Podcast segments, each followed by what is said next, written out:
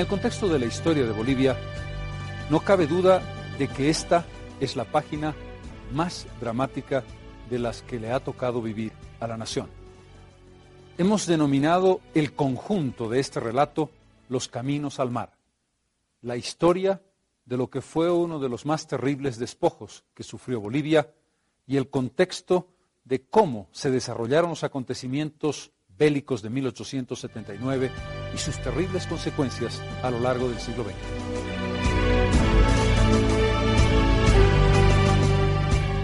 Uno de los grandes problemas de un país que en 1825 nació con más de 2 millones de kilómetros cuadrados de superficie fue la imposibilidad de sentar soberanía real sobre gran parte de esos territorios fuera del ámbito andino en el que estaba enclavado el centro político, económico y social del país.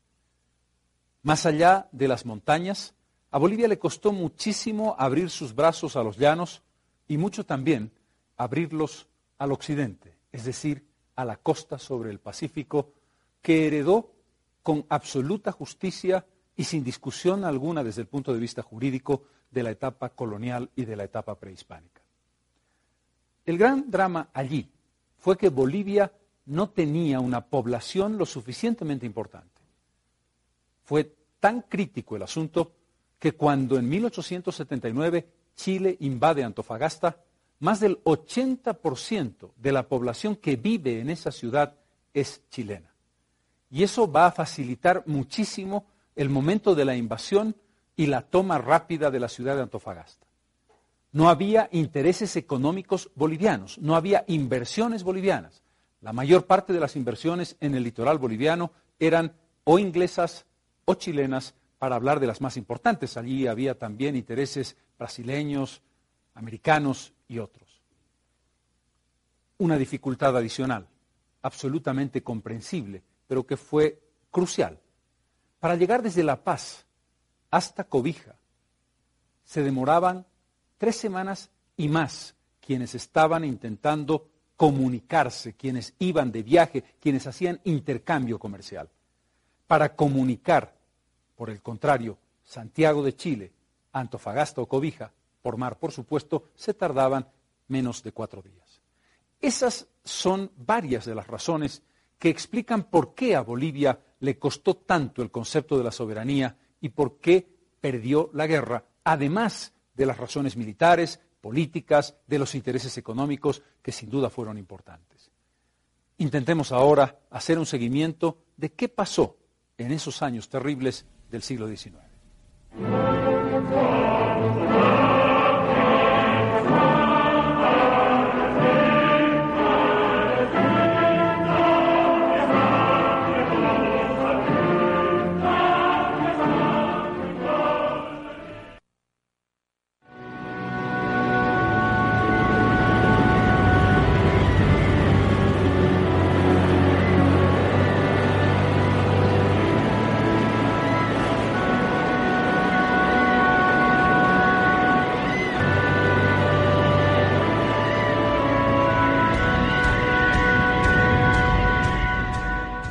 A ningún país le es tan preciada la costa como al nuestro. Para unos es riqueza y poder, para el nuestro es un ideal, para otros es un jirón de tierra, para el nuestro es un jirón del alma. Pues como el mar ha dejado de estar delante de nosotros, ahora está dentro de nosotros. Bolivia y el mar estuvieron siempre juntos, desde tiempos inmemoriales. El imperio Tehuanacota desarrolló en su periodo expansivo por lo menos siete asentamientos humanos en el valle de Azapa, en plena costa del Pacífico. Por supuesto, también el imperio incaico llegó en el sudoeste de sus dominios a copar regiones del norte de Chile, es decir, lo que hoy es territorio boliviano usurpado. Durante el periodo colonial, la audiencia de Charcas tenía claramente bajo su dominio dependencias de la costa oeste, es decir, litoral sobre el Océano Pacífico.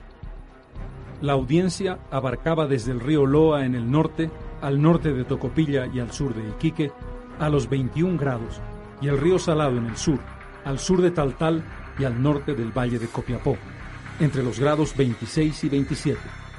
Las leyes 9 y 12 de la recopilación de Indias establecen claramente esa jurisdicción de lo que a partir de 1825 fue el departamento de Potosí. El propio conquistador de Chile, Pedro de Valdivia, expresaba en una carta a Carlos V en 1550 que el paralelo 25 era el límite más al norte de su jurisdicción. Chile nunca poseyó territorios más al norte del valle de Copiapó.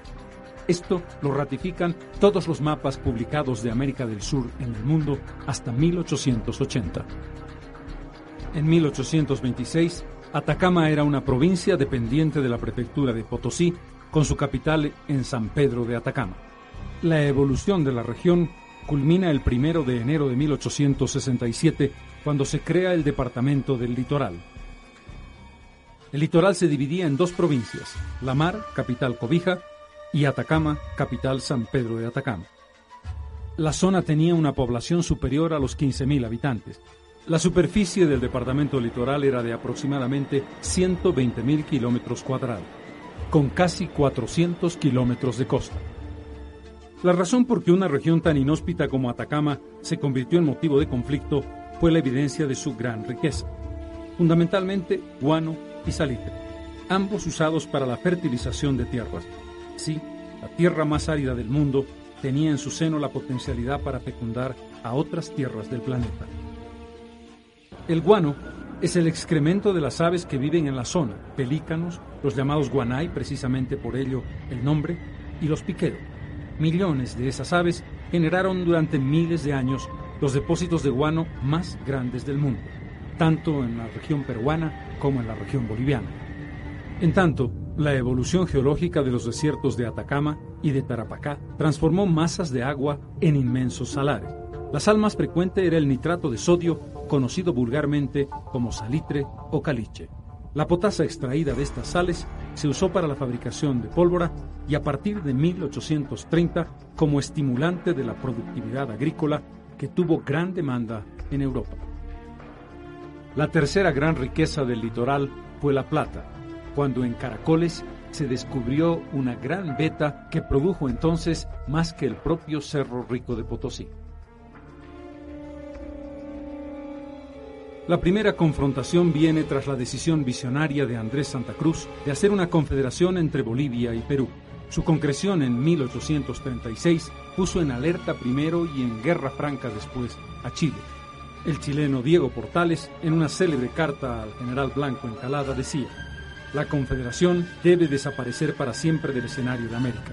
Ambos estados juntos, Bolivia y Perú, serán siempre más que Chile. 1839, el general chileno Bulnes derrota a Andrés Santa Cruz en Yungay y mata el sueño de la Confederación Perú-Boliviana. Entre 1842 y 1866, las pretensiones chilenas se ven cada vez con más evidencia. Diversos incidentes generados intencionalmente por Chile van a poner en debate y en discusión la soberanía sobre territorios claves como Mejillones. La primera consecuencia es el funesto Tratado de 10 de agosto de 1866, por el cual se establece el límite fronterizo en el paralelo 24 y se decide que entre el paralelo 23 y 25 las riquezas serán compartidas a mitades por ambos países. Con esto, Bolivia ha cedido, de hecho, dos grados de longitud en su territorio.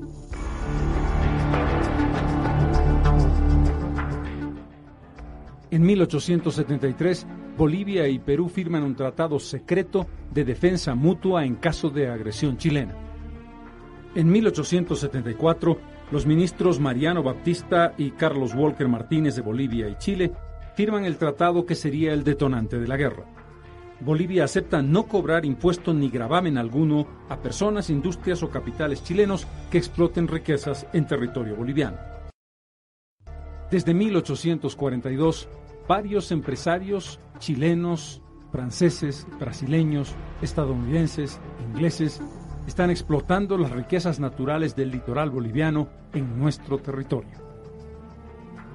En febrero de 1878, el presidente Daza, dada la circunstancia económica grave que atraviesa el país, decide imponer una contribución de 10 centavos por quintal de salitre exportado a la empresa más importante de capital anglo-chileno, la Compañía de Salitres y Ferrocarriles de Antofagasta. La compañía se niega a pagar la contribución. La combinación de los intereses empresariales ingleses, la oligarquía chilena y la rapacidad para conseguir todos los recursos del litoral conducen a este desenlace inevitable. Chile, haciendo honor al lema de su escudo, por la razón a la fuerza, invade Antofagasta el 14 de febrero de 1879 con dos blindados y una corbeta.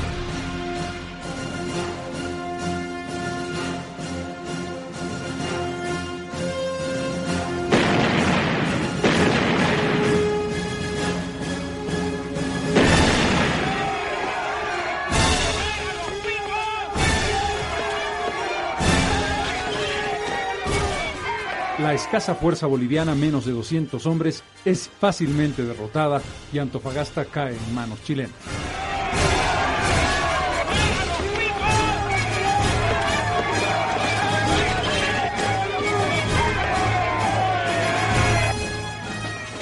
La noticia llega a La Paz el 25 de febrero y Bolivia comienza a prepararse para la defensa de su territorio.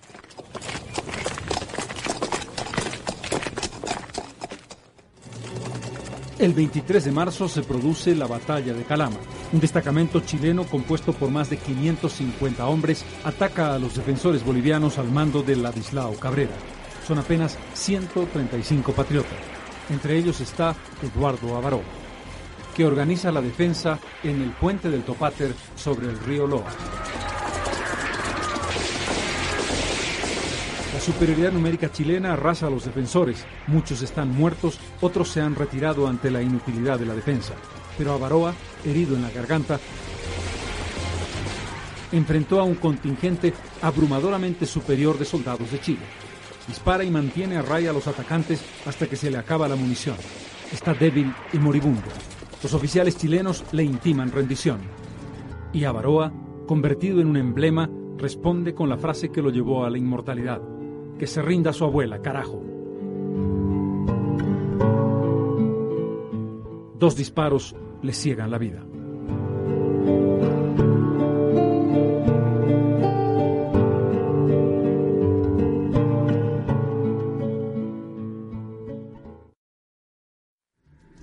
Tras la declaratoria oficial de guerra de Chile el 6 de abril del 79, Perú entra en la guerra.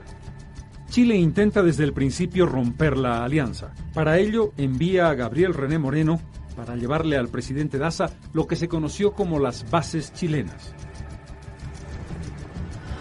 La idea es una alianza boliviano-chilena contra el Perú. Bolivia debe reconocer la soberanía chilena al paralelo 23. Chile se compromete a ayudar a Bolivia a apropiarse de parte de la costa peruana, Tacna y Arica. Tras conocer la propuesta, el presidente Daza la rechazó de plano.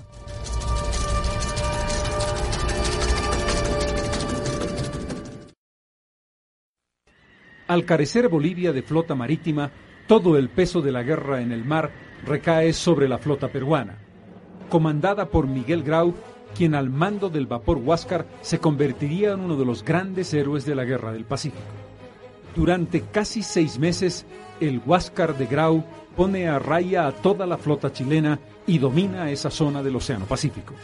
Su mayor éxito, el 21 de mayo, en la rada de Iquique, el hundimiento del buque chileno Esmeralda.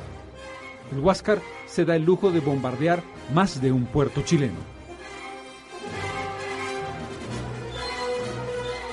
Finalmente, el 8 de octubre, Chile decide darle la guerra total. Cinco naves chilenas rodean al pequeño y heroico vapor peruano. El lugar, Angamos, cerca de la bahía de Mejillones. Rodeado por los barcos chilenos, varios proyectiles impactan contra el vapor que se incendia. Un cañonazo chileno perfora el casco y mata a Miguel Grau, quien vuela en pedazos. 144 marineros mueren en el combate.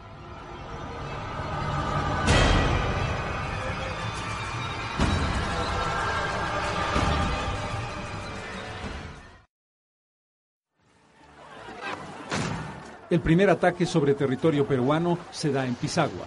Las tropas aliadas con el agua en la cintura defienden heroicamente la zona, hasta que finalmente son derrotadas y es tomada la punta de rieles estratégica para el avance chileno sobre territorio del Perú. Los aliados deciden de mutuo acuerdo que el presidente Daza va a ser el comandante en jefe de las operaciones militares. Daza se traslada a Arica y después de varios meses mueve a su ejército a Iquique para reforzar a las tropas aliadas comandadas por Buendía. Más de 2.000 hombres comienzan a marchar bajo el sol abrasador con muy poca agua en condiciones desfavorables. Detenido el ejército en un punto denominado Camarones, enfrenta una decisión importante, continuar para entrar en batalla o volver a Arica. Increíblemente, los oficiales Castro Arguedas, Eliodoro Camacho Ignacio Ceballos deciden la contramarcha con la aquiescencia del presidente Daza. Se produce la vergonzosa retirada de Camarones, que fue uno de los baldones mayores de nuestro ejército en la Guerra del Pacífico. La consecuencia inmediata es el desastre de San Francisco, en las proximidades de Iquique casi 11.000 soldados boliviano-peruanos enfrentan a casi 7.000 chilenos parapetados en las alturas de San Francisco. A pesar de un heroico ataque en el que se destaca el regimiento Illimani, los defensores detienen el ataque y obligan a la retirada del ejército aliado. Se produce un desbande completo y los chilenos pueden tomar Iquique sin el menor problema. El 27 de noviembre en Tarapacá, el saldo del ejército aliado conducido por Buendía enfrenta un ataque de casi 4.000 soldados chilenos.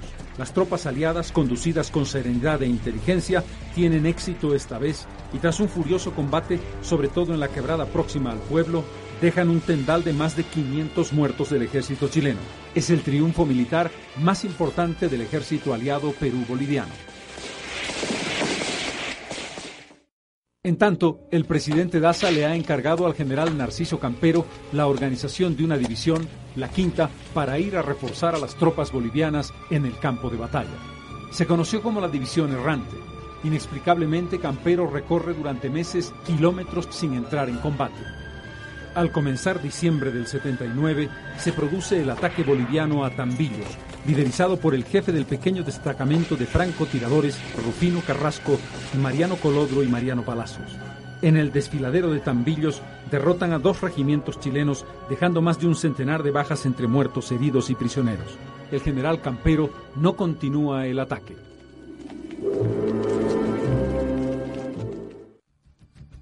En el interín se produce la caída de Daza. La retirada de Camarones va a significar el fin de su presidencia. El 27 de diciembre de 1879, un grupo de oficiales bolivianos comandados por Eliodoro Camacho derroca a Daza en pleno territorio de combate. Mientras tanto, el presidente Prado del Perú, también de manera inexplicable, abandona Perú, se dirige a Europa con el pueril argumento de ir a comprar naves de guerra para enfrentar a Chile. Prado no volvería al Perú. Se hace cargo de la presidencia Nicolás de Piérola mediante un golpe de Estado.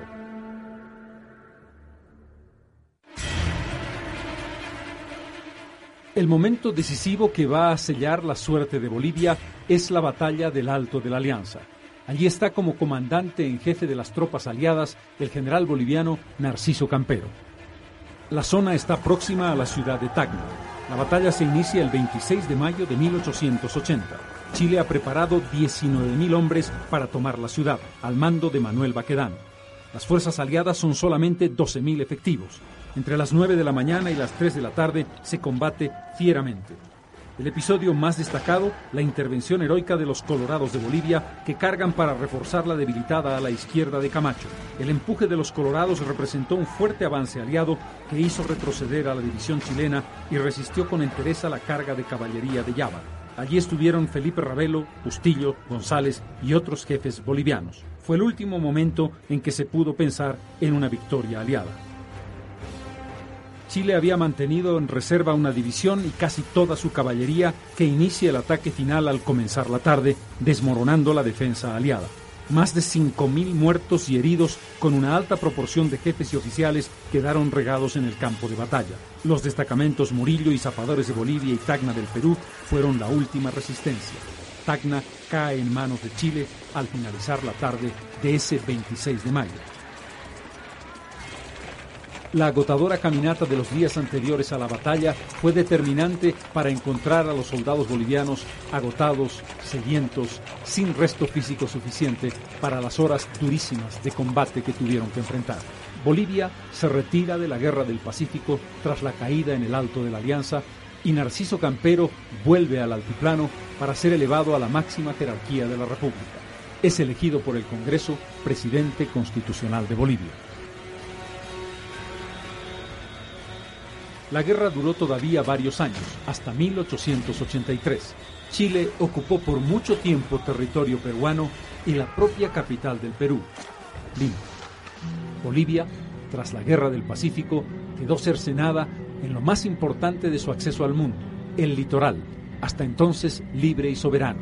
120.000 kilómetros cuadrados perdidos y más de 400 kilómetros de costa cercenados a la patria.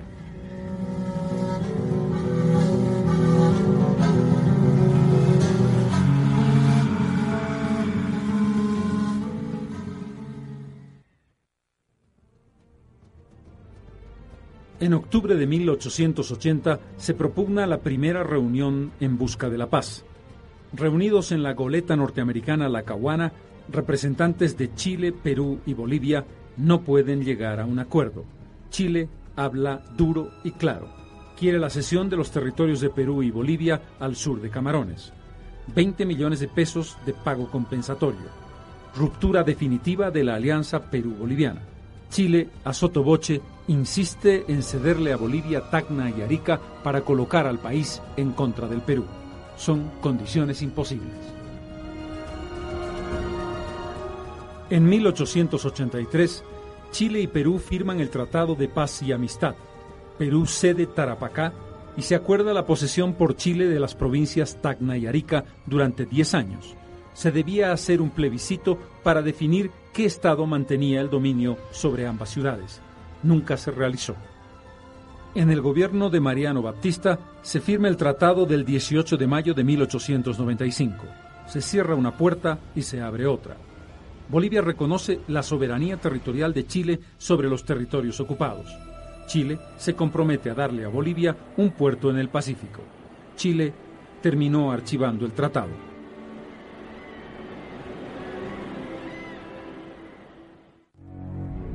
Unos meses antes del tratado, había sido asesinado cuando volvía a Bolivia, fue en Uyuni, el expresidente Hilarión Daza.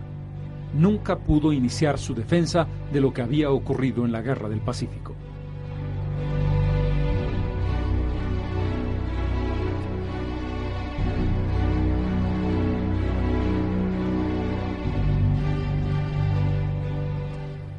¿Qué duda nos puede caber a todos, bolivianos y no bolivianos, de que la guerra del Pacífico en 1879 fue una guerra injusta.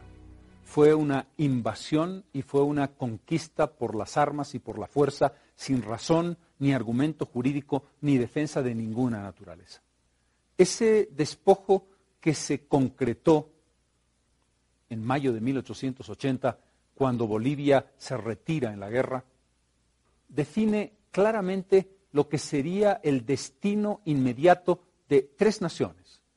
La prosperidad de Chile apoyada en las grandes riquezas que tenía precisamente el litoral boliviano, el enclaustramiento de Bolivia por más de 100 años con un conjunto de daños muy difícilmente cuantificables, pero que contribuyeron de manera significativa a que el desarrollo fuera mucho más lento y que el combate contra la pobreza fuera mucho más difícil.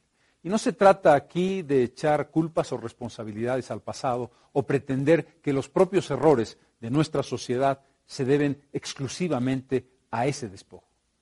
Pero sería también absurdo suponer que eso fue una anécdota. Por favor, fue mucho más que eso. Fue un elemento gravísimo en el destino de Bolivia, un destino que todavía está por resolver. Salvo para especialistas del fuste de Roberto Querejasu o Valentina Besia o Escobar y Cusicanqui o Gumucio, son muy pocos los compatriotas que conocen esta historia que les vamos a narrar. Una historia prácticamente desconocida. Hablamos frecuentemente de memoria sobre cómo actuó Bolivia desde la firma del Tratado de 1904 hacia adelante. ¿Qué es lo que hicieron sus diplomáticos y sus políticos? Y con mucha frecuencia somos injustos al no comprender o al no valorar los grandes esfuerzos y las estrategias que se desplegaron para que la política internacional boliviana no perdiera nunca de vista la justa reivindicación de un espacio soberano en el Océano Pacífico.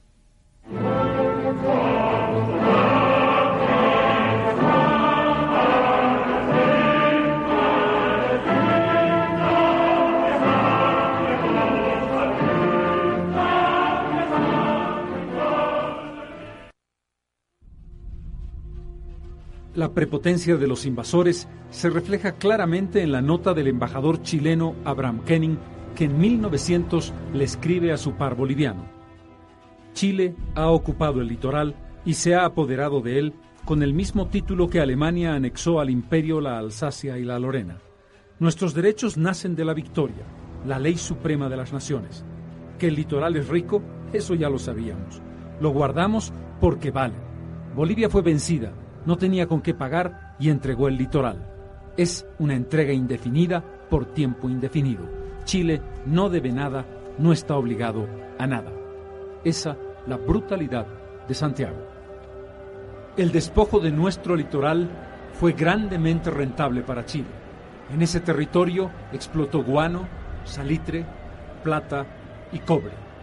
Alguna vez el presidente Salvador Allende dijo, el cobre es el sueldo de Chile.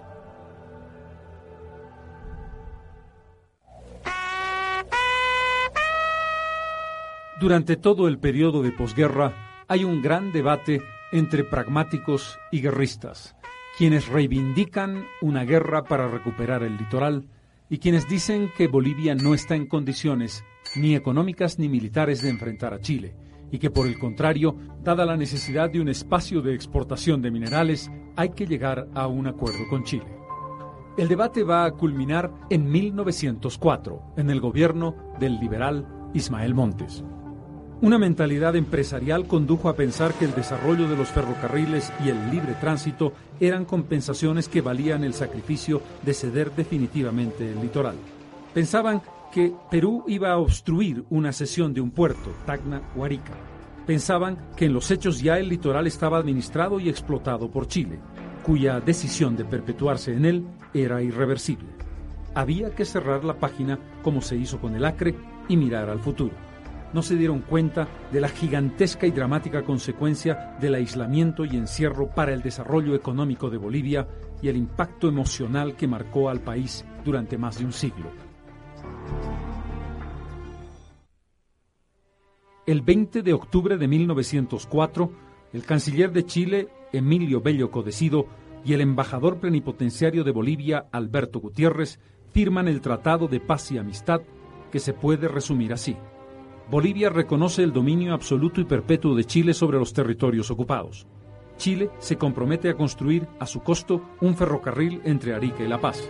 La parte boliviana pasará a propiedad de Bolivia 15 años después de terminada la obra.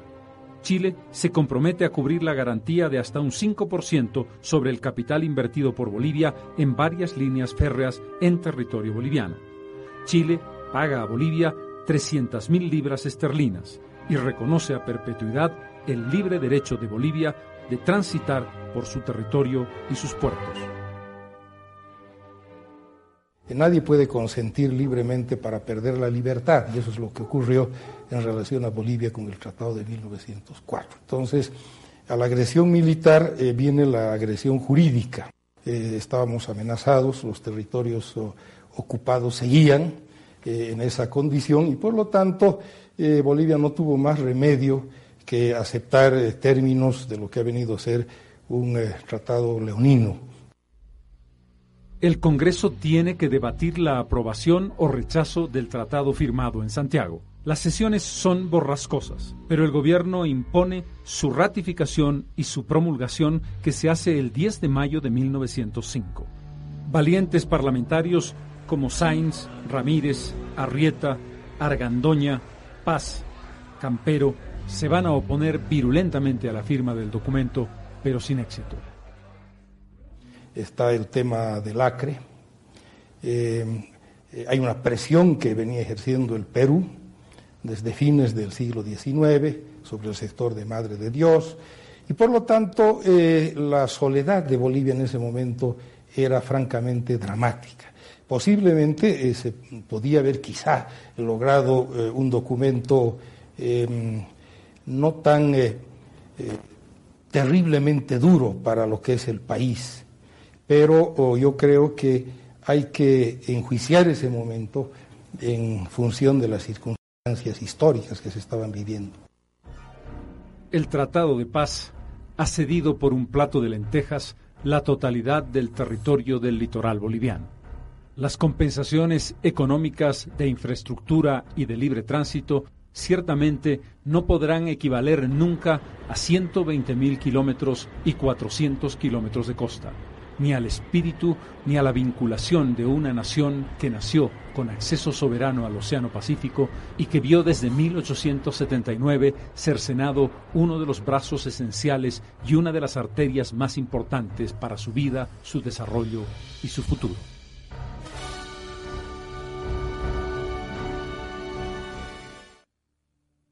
Una de las falacias que se ha afirmado a lo largo del tiempo es que Bolivia no tuvo nunca una política exterior coherente en el tema del mar. Los hechos demuestran fehacientemente lo contrario. Desde 1910, Bolivia marcó una línea permanente de reivindicación con muy pocas variantes a lo largo del tiempo. Poco a poco fue acuñándose el concepto de que todo escenario era propicio. El bilateral, el trilateral y el multilateral. El 22 de abril de 1910, el canciller de Bolivia, Daniel Sánchez Bustamante, hace una propuesta formal a los gobiernos de Chile y Perú. La propuesta se resume en dos puntos. Que Chile y Perú dejen de tener frontera común, como ocurrió antes de la Guerra del Pacífico, en que el territorio boliviano interrumpía esa frontera por más de 400 kilómetros y que Tacna y Arica, en parte o en su totalidad, pasen a ser propiedad de Bolivia y se conviertan en sus puertos naturales de salida, considerando la gran costa tanto peruana como chilena. El memorándum de Sánchez Bustamante cayó como una bomba en Santiago, que respondió rápidamente sobre la imposibilidad de su aplicación y propuso irónicamente que la solución era una confederación entre Chile y Bolivia. En buen romance, la absorción de Bolivia por parte de Chile. Perú respondió con simpatía y cautela, pero ya sobre la base de la respuesta negativa chilena. Eh, la importancia está en que es primera vez que Bolivia oficialmente plantea la idea de una salida soberana al mar, más allá y respetando el Tratado de 1904. Comenzaba así un largo camino de reivindicación que tuvo consistencia a lo largo del tiempo. En el interín, Chile intentó siempre convencer a Bolivia de que si Tacna y Arica quedaban en su propiedad definitiva, iba a facilitar una salida al mar. En 1920, el expresidente Ismael Montes presentó una demanda ante la Liga de las Naciones, pidiendo la revisión del Tratado de 1904 en base al artículo 19 del Tratado de Versalles. ¿Cuáles eran los argumentos? La violencia bajo la cual fue impuesto por Chile, la inejecución por parte de Chile de algunos puntos del tratado, la amenaza de guerra con la movilización de tropas por parte chilena y la dependencia y privación definitiva del mar con el cumplimiento del tratado. Hubieron debates muy fuertes entre Agustín Edwards de Chile y Carlos Víctor Aramayo de Bolivia, que el asesor de la delegación boliviana, Demetrio Canelas, se opuso a la forma de redacción del documento de Tamayo pero Tamayo era muy fuerte y pidió a la Liga la revisión, para que la Liga revise el tratado. En septiembre de 1921, la Asamblea de la Liga de Naciones consideró el tema y manifestó, tal como ha sido presentada la demanda boliviana, es inadmisible, pues la Asamblea de Naciones no puede modificar por sí misma ningún tratado. En 1923, Ricardo Jaimes Freire, embajador de Bolivia en Santiago, propuso nuevamente ante Chile la revisión del Tratado de 1904 para generar la posibilidad de que Bolivia vuelva a un acceso soberano al mar. La respuesta chilena fue que era posible la disposición de una recuperación de un acceso al mar sin necesidad de revisar el Tratado de 1904, cerrando nuevamente las puertas en ese sentido. En 1926, el presidente de los Estados Unidos, Calvin Coolidge, dio a conocer un arbitraje entre Chile y Perú, estableciendo la obligatoriedad de un plebiscito en Tacna y Arica que decidiera a qué país querían pertenecer ambas ciudades. Sin embargo, el plebiscito nunca se realizó. Estados Unidos nombró al general Pershing para dirigir el plebiscito. Pershing se trasladó a Tacna, se trasladó a Arica, pero luego denunció de que la campaña de Chile era muy fuerte y hacía imposible llevar adelante el plebiscito.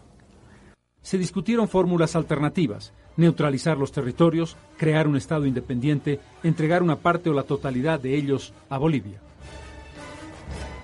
En 1879, quien luego fuera presidente de Chile, Domingo Santa María, había establecido que no podía asfixiarse a Bolivia y que tenía que entregársele una salida libre y soberana al Océano Pacífico.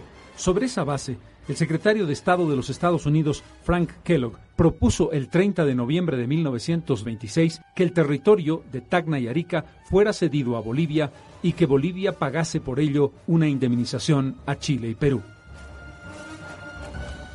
Chile entonces mostró buena disposición para otorgar una faja de territorio y un puerto a Bolivia. Perú, en cambio, dijo que los pactos existentes entre Chile y Perú no contemplan la intervención de una tercera potencia en el arreglo de una controversia. Esto cerró las posibilidades de que la propuesta Kellogg fuese considerada en serio. El 3 de junio de 1929, Chile y Perú le ponen un gigantesco candado a la legítima demanda de reivindicación marítima de Bolivia. Ambos países llegan a un acuerdo. Tacna queda en propiedad del Perú y Arica queda en propiedad de Chile de manera definitiva. Pero lo importante era el protocolo complementario que abrió una profunda herida en Bolivia. Los gobiernos de Chile y del Perú, decía el protocolo, no podrán, sin previo acuerdo entre ellos, ceder a una tercera potencia, obviamente Bolivia, la totalidad o parte de los territorios que en conformidad al tratado quedan bajo sus respectivas soberanías. Esta disposición se convirtió en el verdadero punto muerto de todos los intentos bolivianos de llegar a un acuerdo con Chile para un acceso soberano al mar.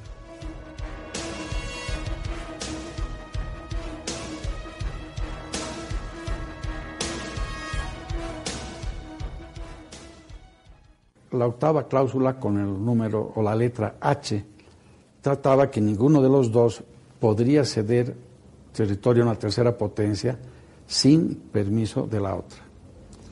Y nuestro embajador Eduardo Díez de Medina presentó una protesta ante los Estados Unidos que estaban eh, eh, propugnando la negociación. Era una especie de padrinos de la negociación. Estados Unidos se sorprendió de esta cláusula y se molestaron y ordenaron sacarla del acuerdo. Finalmente, el acuerdo fue suscrito para la satisfacción de Estados Unidos sin la cláusula H. Pero apareció un protocolo secreto. En realidad el protocolo era secreto para los Estados Unidos, que significó una gran protesta en Bolivia y una desazón de Bolivia en su relación con Leguía.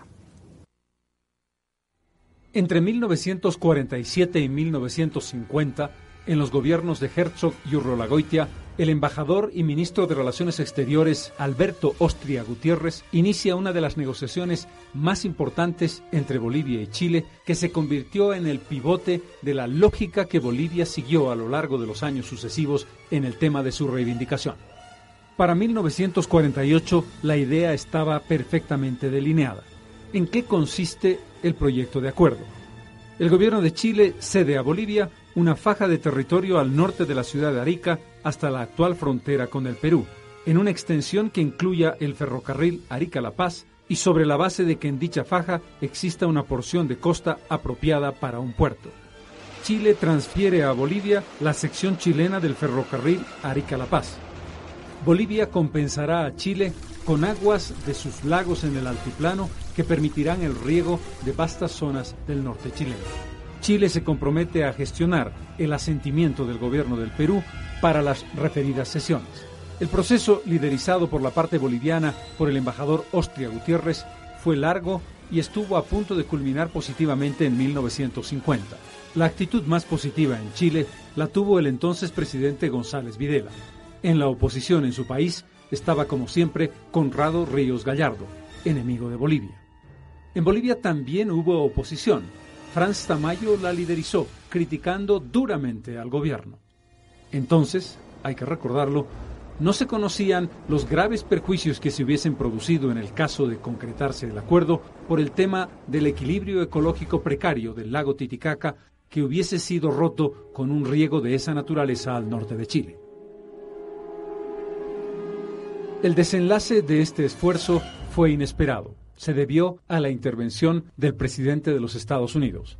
Por tercera vez, la primera potencia del mundo intervenía en el tema de la demanda marítima boliviana. Hayes en 1880 cuando se dio la goleta Lacahuana para la primera aproximación entre las partes. Coolidge a través de su secretario de Estado Kellogg en 1926 y esta vez directamente el presidente Harry Truman, que el 25 de marzo de 1951, al inaugurar la reunión de consulta de los cancilleres americanos en Washington, dijo, Me gusta pensar en un proyecto sobre el que hablé con el presidente de Chile, mediante el cual se desviarían las aguas de aquellos lagos en las elevadas montañas entre Bolivia y Perú para hacer en la costa occidental de Sudamérica un vergel para Chile y Perú, a cambio de dar a Bolivia un puerto de mar en el Pacífico. Fue una intervención espontánea de Truman que se salió del texto de su discurso. El terremoto fue inmediato, tanto en Chile como en el Perú. En cambio, en Bolivia todo fue aplaudir. El presidente Urriola expresó su pleno acuerdo con la propuesta del presidente Truman. La oposición chilena se estrelló brutalmente contra el presidente de Chile, a quien acusó de andar haciendo negociaciones sin consulta con el presidente de los Estados Unidos. González tuvo que salir al paso, indicando que era un tema que debían resolver bilateralmente Chile y Bolivia. Terminaba diciendo, como puede apreciarse, se trata de un primer paso en un terreno que será necesario explorar minuciosamente. Eso es todo lo que hay en concreto hasta ahora. Se cuidó también de mencionar que era importante que el Perú participase en la decisión, de acuerdo al protocolo de 1929. El Perú, en cambio, fue contundente. El presidente Manuel Odría, en un comunicado oficial, dijo claramente, consideraba que las declaraciones de los presidentes de Estados Unidos y de Chile solo reflejan la opinión personal de ambos. Recordaba que no se podía tomar ninguna decisión sin la aquiescencia de Perú de acuerdo al Tratado de 1929 y recordaba también que las aguas del lago Titicaca pertenecen en condominio a Bolivia y Perú y que ningún país por su propia cuenta podía decidir sobre su destino. Por segunda vez, Perú bloqueaba las posibilidades de un acceso soberano de Bolivia al mar. Ante las grandes protestas que se dieron en los tres países, González Videla lo llamó a José Gutiérrez y le pidió esperar un tiempo para que bajen o se calmen las aguas. Entonces ambos, de mutuo acuerdo, quedaron sin no seguir avanzando. Eh, sin embargo, es interesante apuntar que el canciller peruano Gallagher viajó a Santiago y le dijo a González Videla, los civiles del Perú estamos de acuerdo con la salida al mar a Bolivia. La forma que usted ha planteado no la acepta el ejército del Perú. De ese modo, las minuciosas y largas negociaciones entre Bolivia y Chile, iniciadas en 1948, se vieron cerradas abruptamente. Aunque la idea esencial de la propuesta boliviana marcó la ruta más viable para llegar a una solución que implique una costa soberana boliviana en el Océano Pacífico.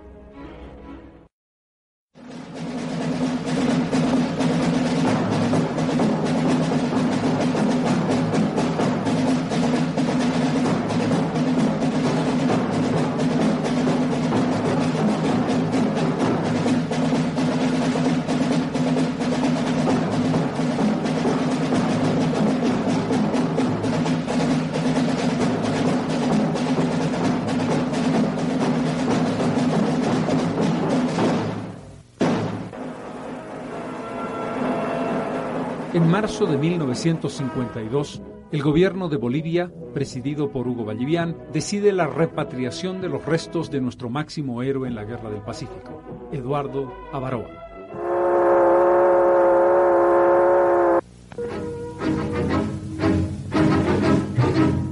Para ello se preparan actos de gran importancia a lo largo de todo el trayecto de retorno de los restos desde su entrada a la frontera boliviana.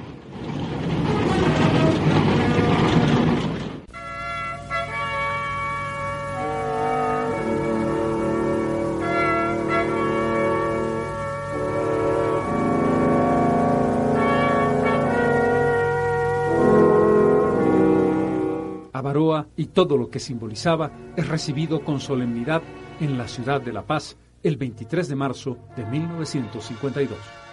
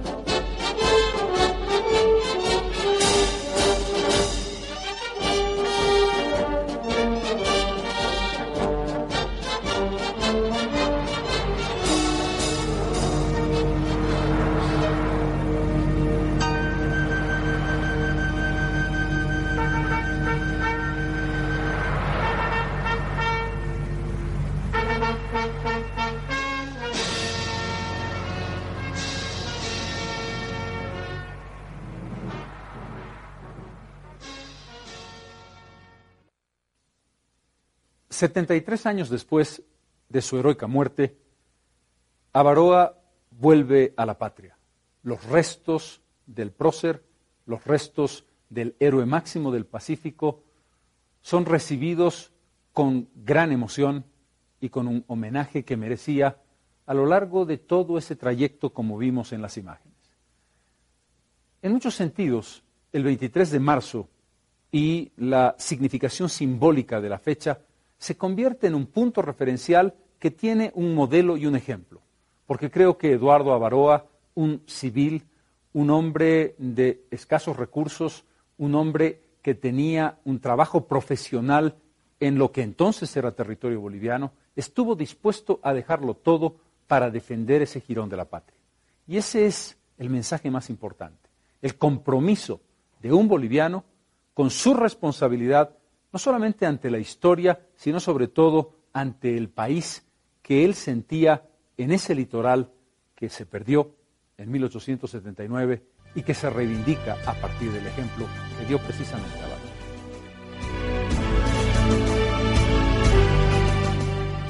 El Tratado de 1929 planteó una suerte de tenaza de candado imposible de resolver para Bolivia.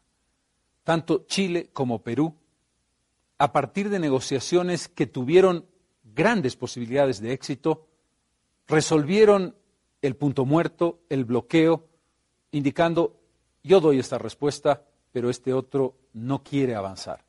Alguna vez fue Chile, alguna vez fue Perú. Ambos en conjunto no entraron nunca en negociaciones de fondo, y mucho menos en lo que debiera ser una conversación entre las tres partes interesadas, Bolivia, Chile y Perú, para buscar de manera franca una solución definitiva al problema. Más allá de las simpatías, más allá de lo que fue una alianza histórica, más allá de la proximidad más que evidente entre Bolivia y Perú, no fue nunca posible una identidad de intereses que permitiese resolver desde la óptica de ambas naciones el problema. Ni digamos esa fácil respuesta permanente de Chile.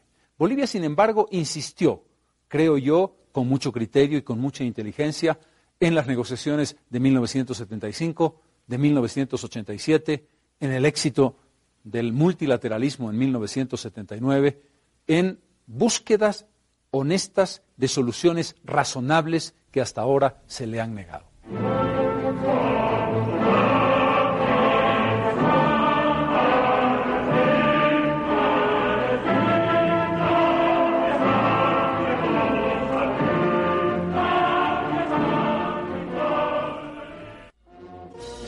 Los gobiernos de la Revolución Nacional iniciaron su relación con Chile desde un punto de vista práctico. Había que hacer viable la exportación de petróleo boliviano y había que hacerlo por territorio chileno. El interés bilateral era, en consecuencia, trabajar sobre acuerdos de complementación económica. En 1955, y por primera vez en la historia entre ambos países, se produjeron dos visitas oficiales. En enero, la visita de paz extensoro al presidente Ibáñez del Campo de Chile en Arica.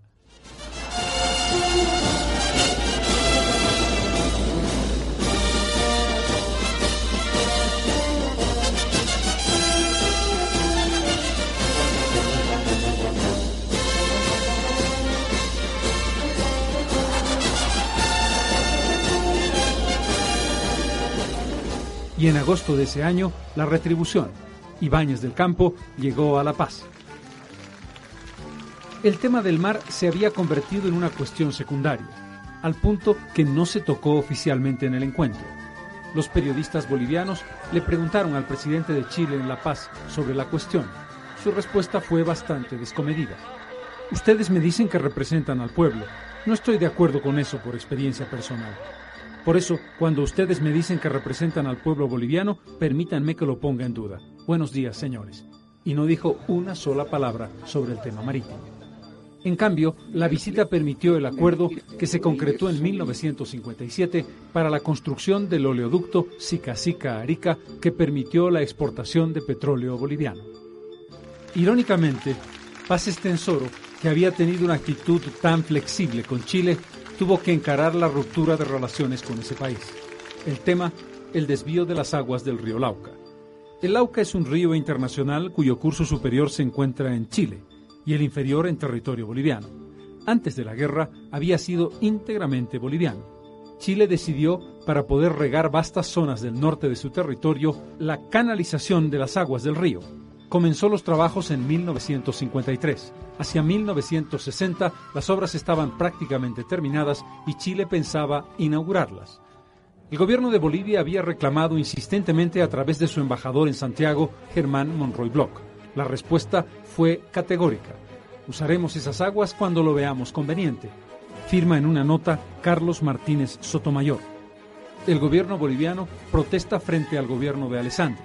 El canciller Feldman Velarde envía una comunicación de protesta a la Organización de Estados Americanos por lo que considera una agresión. Cualquier río que comparten dos países debe ser de aprovechamiento mutuo y ninguno de ellos puede actuar unilateralmente para desviar o modificar su curso.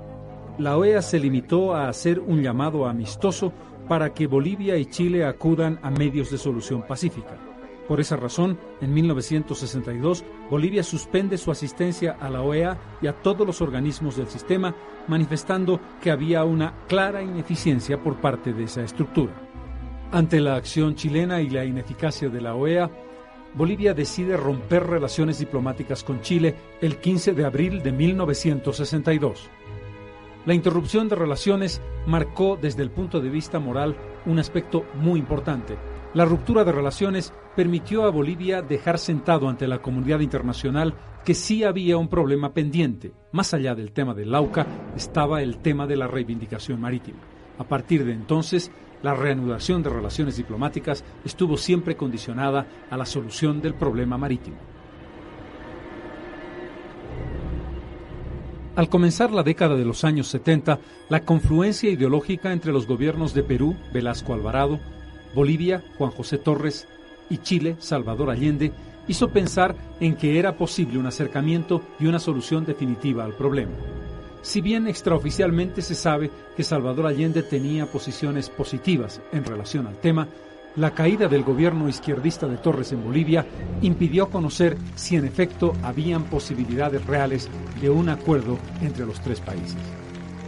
En el otro extremo del péndulo, se produce una coincidencia ideológica a mediados de los años 70 entre los gobiernos de Chile y Bolivia.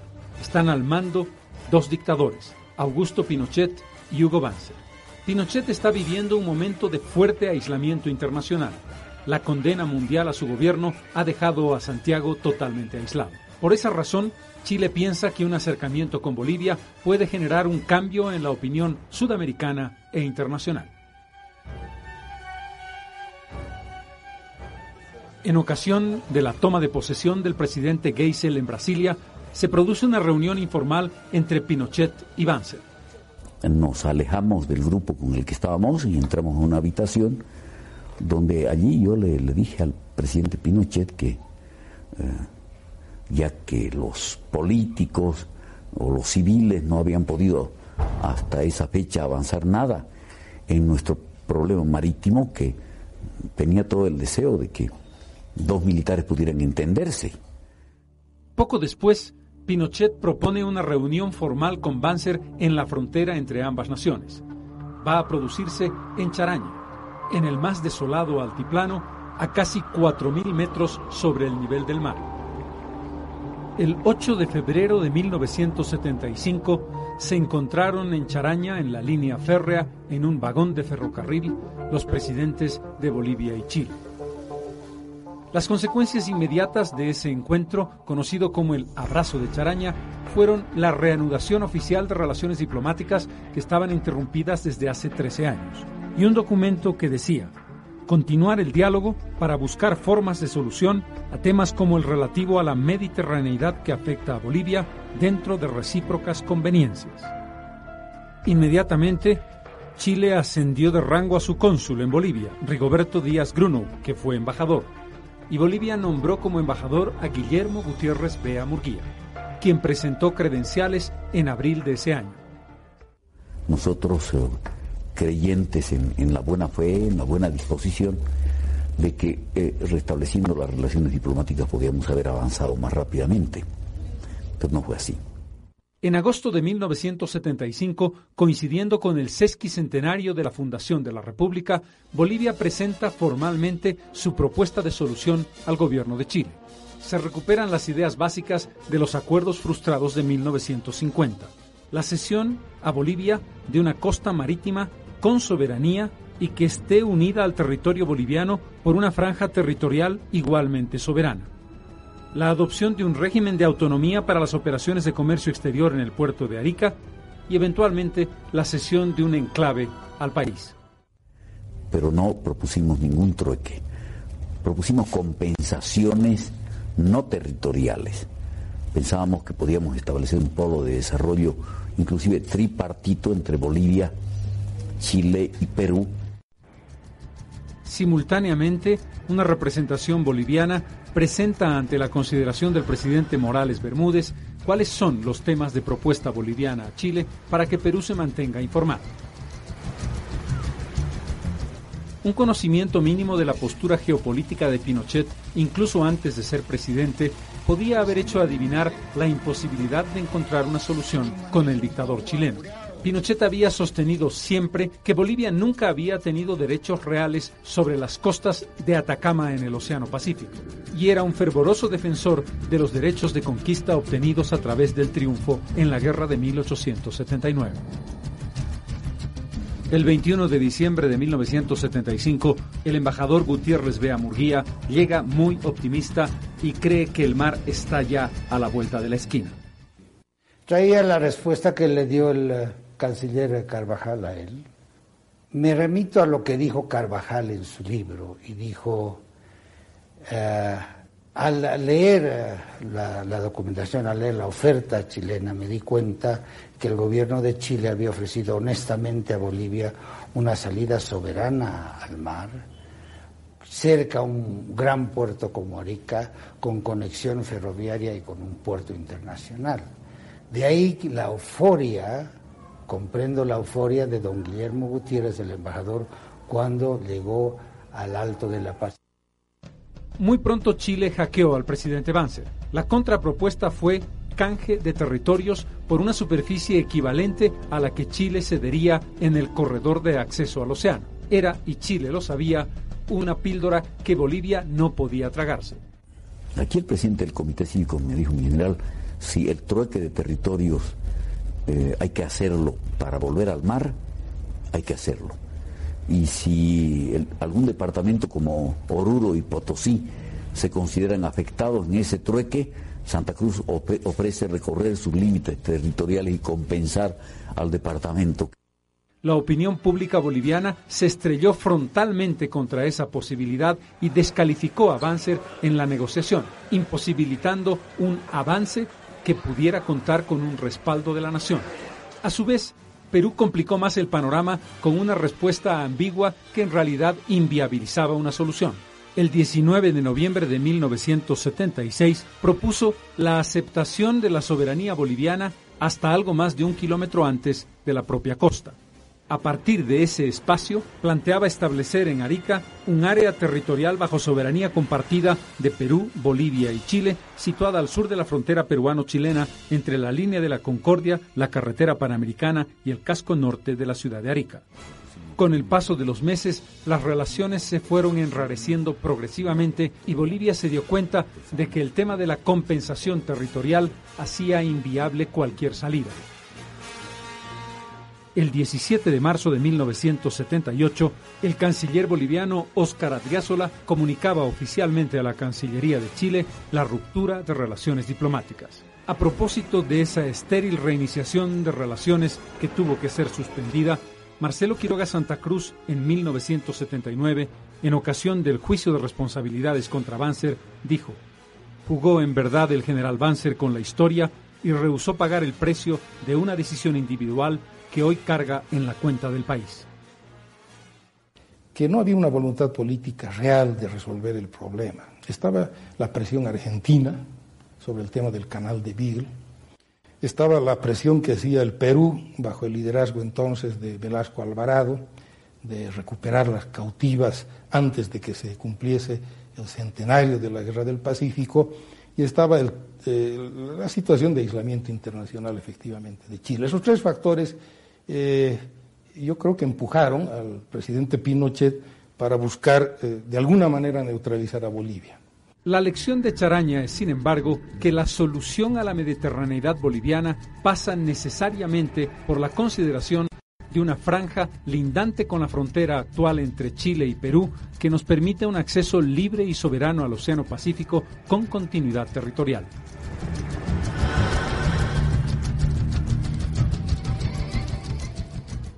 Un año después, el 14 de febrero de 1979, se recordaban los 100 años, un siglo, de la invasión violenta de Chile a la ciudad de Antofagasta. En esa ocasión, el país recordó solemnemente tan infausto acontecimiento.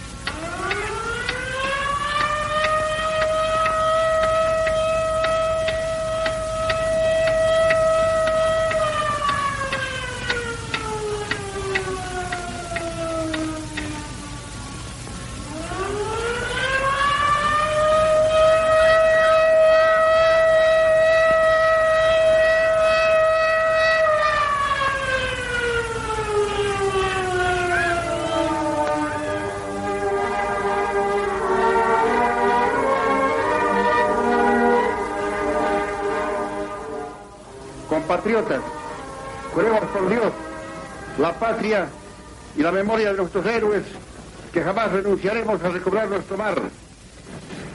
¿Lo juráis?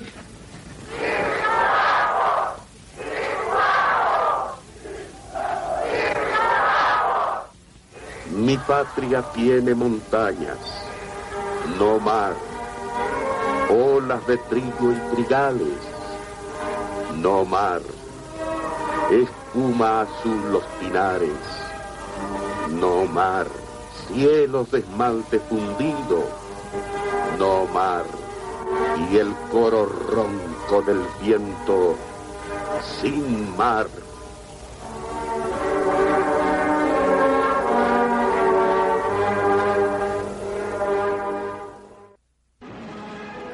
En ese mismo 1979 se realiza la Asamblea General de la Organización de Estados Americanos por primera vez en la historia en la ciudad de La Paz.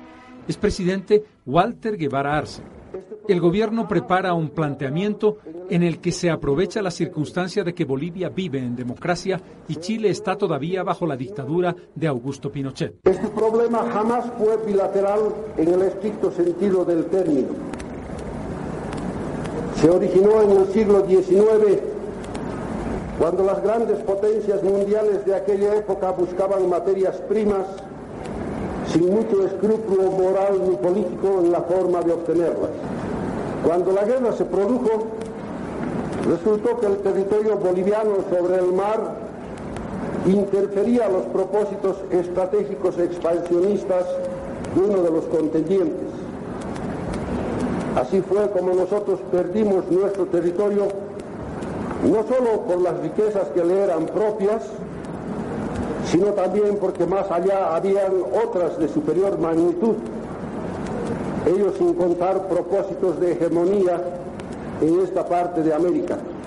Lo que Bolivia tuvo desde su independencia, lo que perdió en una guerra manipulada desde lejanas cancillerías, en complicidad con intereses locales, y lo que necesita para desarrollarse en igualdad de condiciones con los otros países del hemisferio, no puede calificarse de simple aspiración Bolivia logra un éxito rotundo. Por primera vez, la Organización de Estados Americanos reconoce de manera clara y con el voto de todos los presentes, a excepción de Chile, que el tema de la mediterraneidad boliviana es una cuestión que afecta al conjunto del continente y que debe ser resuelta para favorecer los procesos de integración en el conjunto de América Latina. El consenso de la organización respecto a la cuestión marítima boliviana ha demostrado en forma inobjetable que los países americanos consideren a la OEA como el organismo competente para tratar este tipo de problemas. Es una clara afirmación de que existe ahora una vigorosa conciencia en América en sentido de que el enclaustramiento de Bolivia debe terminar. Es por eso que la opinión pública del continente ha...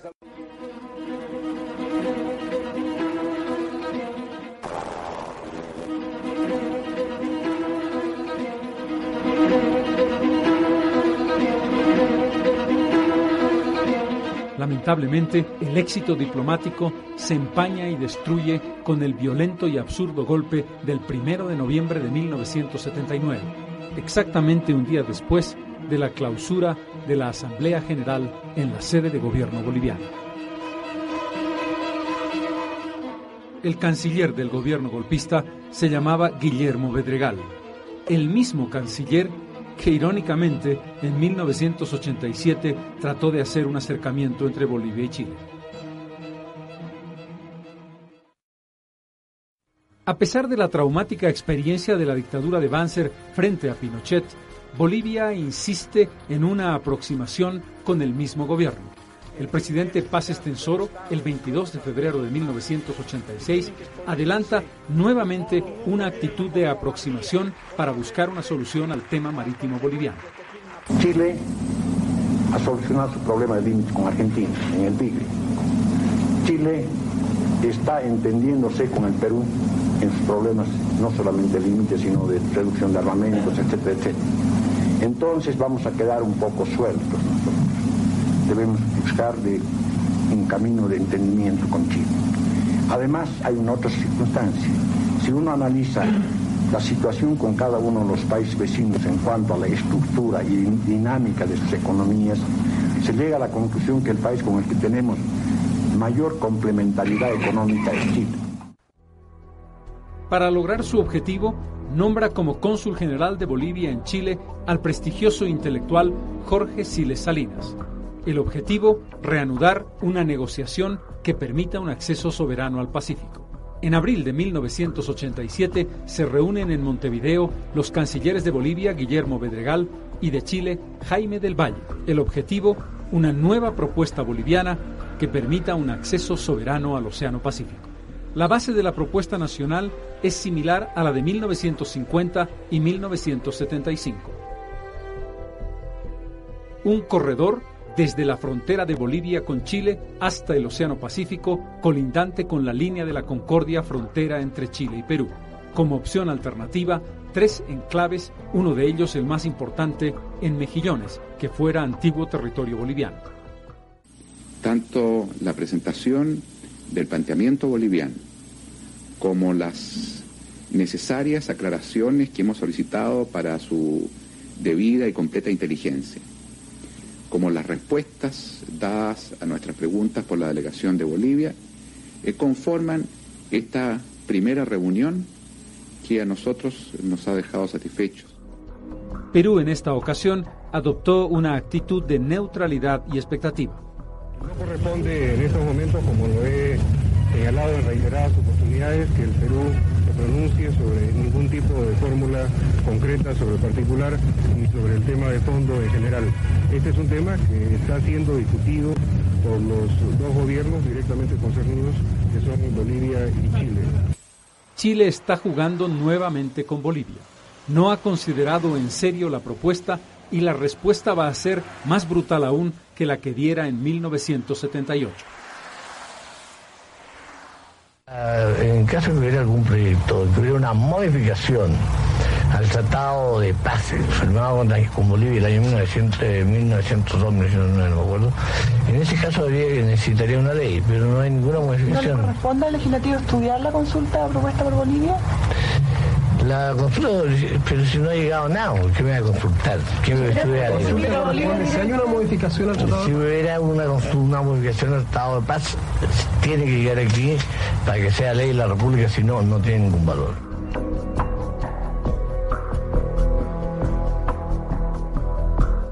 Se trata de un exabrupto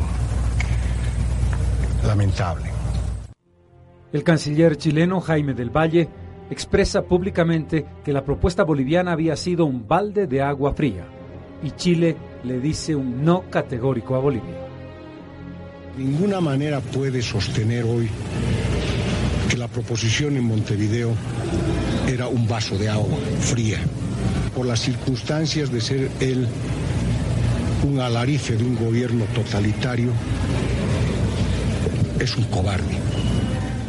Yo creo que ha habido mala fe a partir del retorno de ambas delegaciones eh, eh, cuando concluyó la reunión de Montevideo. Esta manera tan torpe de agredirnos gratuitamente después de que habíamos presentado nuestra propuesta. Yo siempre me he preguntado por qué el almirante Merino no hizo sus, no planteó sus reservas o sus críticas o su eh, decidida oposición a negociar con Bolivia antes del encuentro de Montevideo. Cada pedazo de tierra de esta zona es seguro que hay manchas de sangre de los que cayeron luchando por conquistar el territorio. Y no lo vamos a entregar nosotros porque nos piden o nos ordenan. Aquí no ordena nadie, nosotros somos soberanos para hacerlo. Señores, posiblemente por un manejo un poco apurado, los señores vecinos han hecho un pedido que no se puede aceptar bajo ningún aspecto. Chile no se vende ni se tranza.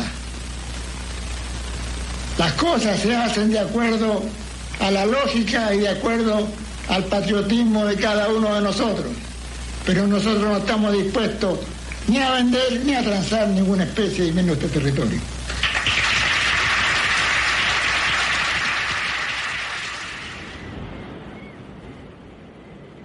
En 1992, Bolivia busca un puerto alternativo a Arica que le permita una negociación en mejores condiciones en su difícil relación con Chile. De allí, el acuerdo Mariscal Andrés de Santa Cruz que firman Jaime Paz Zamora y Alberto Fujimori.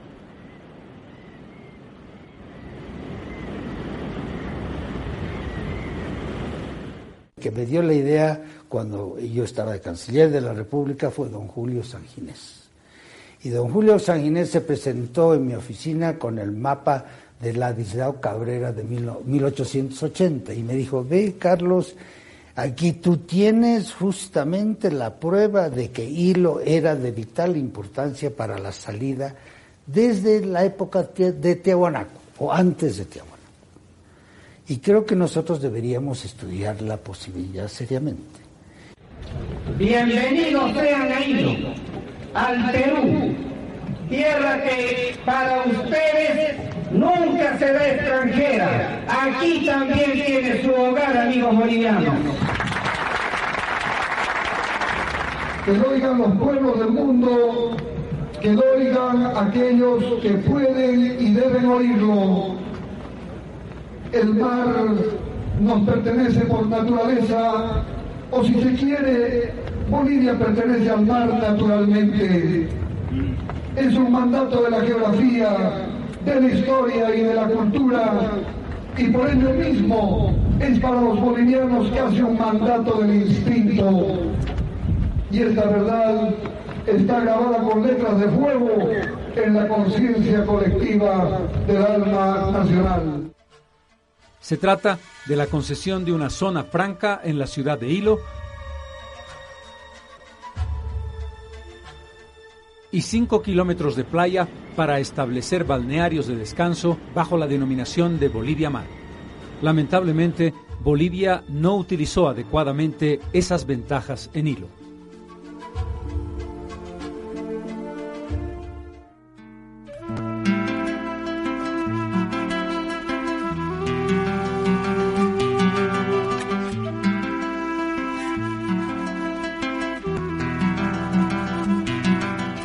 Al promediar los años 90, surge el problema de las aguas manantiales del Silala, aguas que fueron artificialmente canalizadas para el consumo de regiones del norte de Chile. El Silala se convirtió en un nuevo problema de confrontación entre Bolivia y Chile que hasta fines del siglo XX no había encontrado solución. Esas aguas habían sido dadas en, concesión sin límite de tiempo por la prefectura de Potosí a la empresa del ferrocarril, Arican, del ferrocarril Antofagasta, Bolivia. Y la prefectura de Potosí entonces decide cancelar la concesión a Chile o al ferrocarril Antofagasta porque las aguas eran para las locomotoras a vapor. Y hacía ya 20 años que Chile no usaba locomotoras a vapor, sino locomotoras a diésel. El gobierno de Goni Sánchez de Lozada sacó un decreto o una resolución suprema homologando la resolución prefectural, dando por cancelada la concesión al ferrocarril. Eh, el problema surge cuando entra el general Banzer y el general Banzer, en seguimiento al autor por Sánchez de Lozada en una política de Estado, convoca una licitación para el uso de las aguas del Silala. En ese momento de la licitación es cuando Chile plantea el contencioso diciendo son aguas internacionales, no pueden ser adjudicadas sin que Chile dé su opinión. Bolivia contesta que esas aguas eran naturalmente un manantial que no daba curso a un río Silala y entonces empieza el contencioso. Al finalizar la década de los años 90, Bolivia confirma tras el proceso de capitalización que tiene reservas gigantescas de gas, 52 trillones de pies cúbicos de gas que la convierten en una potencia gasífera del subcontinente. Chile necesita desesperadamente de ese recurso. El gas va a convertirse en un nuevo condicionante que debiera ser favorable a Bolivia en la relación bilateral con Chile.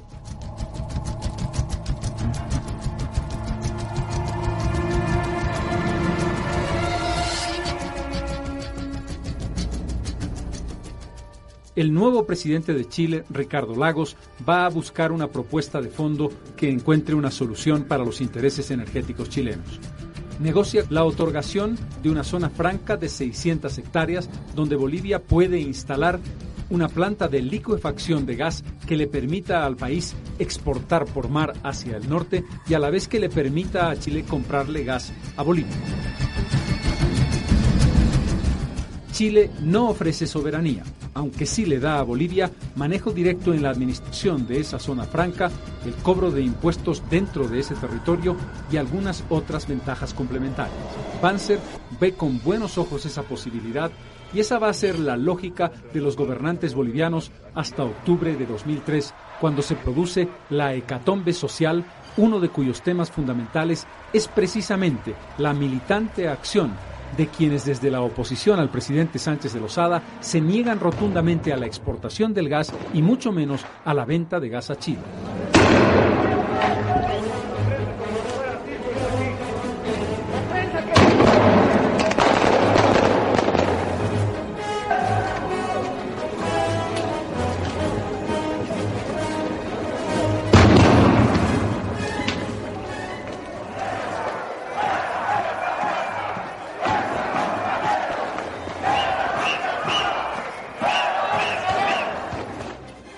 Entre quienes se opusieron más virulentamente a la venta de gas por Chile o a Chile están personalidades que ocuparon cargos fundamentales en el comienzo del siglo XXI, como Evo Morales, Álvaro García Linera o Jorge Alvarado. El dirigente cocalero compitió por la pues presidencia de Bolivia con Gonzalo Sánchez de Lozada y apoyó la revuelta que terminó con ese mandato en octubre pasado. Es también una de las voces principales en esta última ofensiva boliviana para acceder al mar por territorio chileno. Anunciada la cancelación de su visita, Morales propuso un bloqueo comercial a nuestro país para presionar una respuesta favorable a su reivindicación marítima. Llamó también a sus compatriotas a no consumir productos llegados desde nuestro país porque, según señaló, no es posible que haya relaciones comerciales si no hay relaciones diplomáticas. Excelencia, el señor presidente de la República de Bolivia, don Carlos de Mesa Gisbert, hará uso de la palabra. ¿Cómo crear una comunidad de la paradoja del cataclismo y de la violencia? Hay que encontrar una solución a la salida al mar. Por eso eh, yo ofrezco mis buenos oficios para promover una solución a este tema. Nos hemos sentido siempre solidarios de todos los esfuerzos de Bolivia por salir al mar. Yo creo que es importante justificar que Bolivia tenga un acceso al mar. Bolivia tuvo mar. Y aunque se molesten algunos en este continente, lo lamento mucho, Venezuela seguirá reclamando solidaridad con Bolivia en su derecho a las costas sobre el mar, porque Bolivia tuvo mar desde su nacimiento y no es justo que se le haya arrebatado la salida al mar a Bolivia.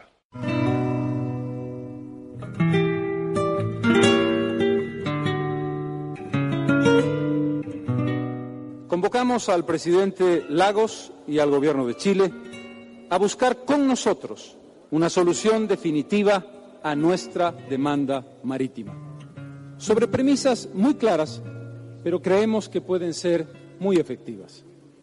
Un diálogo en cualquier escenario, fundamentalmente un diálogo, sea el escenario bilateral, sea el que auspicie cualquier país o grupo de países amigos, sea el que se haga en el marco de la iniciativa de una institución multilateral. Además, una voluntad real de buscar una solución definitiva a este tema. Y en tercer lugar, la capacidad que tengamos de mirar en el horizonte los beneficios que traerá esa solución, no solo para ambos países, Bolivia y Chile, sino también para la región. Chile no tiene temas pendientes con Bolivia. Somos un país serio y en esto hemos cumplido nuestras tareas y las seguiremos cumpliendo. Y cuando ahora en esta reunión se me convoca, tengo la sensación de un gran fracaso. Y si de diálogo se trata, ofrezco relaciones diplomáticas aquí y ahora. Bolivia ha perdido más de 400 kilómetros de costa y más de 120 mil kilómetros cuadrados en esa contienda bélica.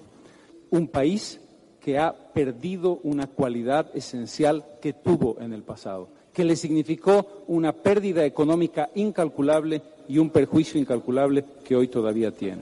Y termino indicando que sin duda alguna la reanudación de relaciones diplomáticas es un deseo que Bolivia tiene vehementemente y que por supuesto se concretará en el momento en que se haya resuelto definitivamente el problema.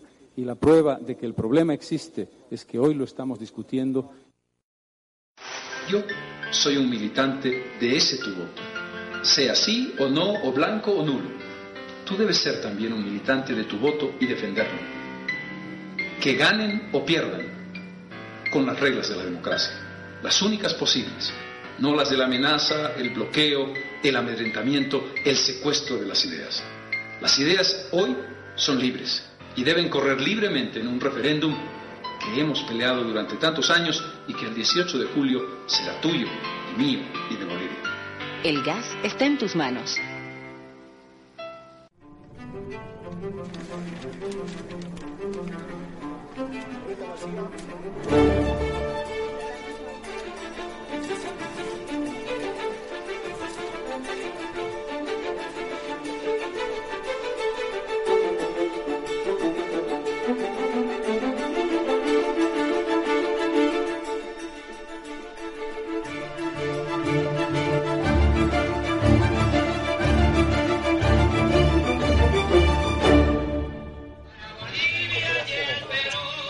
Las notas de un vals peruano compuesto para la ocasión acompañaron buena parte del programa previsto para la suscripción del Tratado de Integración y Cooperación. Antes de ingresar al auditorio, los mandatarios y sus comitivas se desviaron ligeramente del programa para acercarse a la orilla del mar. A continuación se dirigieron al auditorio donde se interpretaron los himnos de ambos países, después de lo cual el alcalde de Hilo entregó las llaves de la ciudad a los dos gobernantes. En su discurso, el alcalde de Hilo prometió todas las facilidades si finalmente su ciudad es escogida como puerto para la exportación del gas boliviano. Tras el discurso, los presidentes abandonaron el recinto para retornar al poco después de descubrir una placa conmemorativa del acuerdo. La ceremonia llegaba a su fin con la suscripción de dicho tratado y los discursos pronunciados por ambos mandatarios. Au nom de l'Assemblée générale, j'ai l'honneur de souhaiter la bienvenue à l'Organisation des Nations Unies à son Excellence M. Carlos Mesa Gilbert, président de la République de Bolivie. El enclaustramiento de Bolivia es un factor que ha frenado nuestro desarrollo. Bolivia nació como país independiente con una costa sobre el Océano Pacífico y hoy demanda un acceso libre, útil y soberano al Océano Pacífico. Una demanda que tiene que ver con razones morales, históricas. Después del nefasto Tratado de 1904, Bolivia hizo esfuerzos permanentes por recuperar un acceso libre y soberano al Océano Pacífico. Sus diplomáticos, con aciertos y errores, mantuvieron una línea constante de demanda y buscaron soluciones inteligentes, creativas y sobre todo razonables. La respuesta permanente y fácil de Chile fue siempre decir categóricamente no. Fue mucho más fácil para la política exterior chilena ser consistente. Bastaba con una palabra, dos letras, N-O, no. Para Bolivia, en cambio, fue una tarea larga y titánica. Hay que reconocer el esfuerzo de gobiernos y diplomáticos que pusieron lo mejor de sí para conseguir un resultado que sigue siendo una demanda legítima e irrenunciable de la nación boliviana. Lograr un acceso libre, útil y soberano al Océano Pacífico que recupere una cualidad fundamental que le dejó como legado la historia milenaria de la Bolivia prehispánica, colonial y republicana.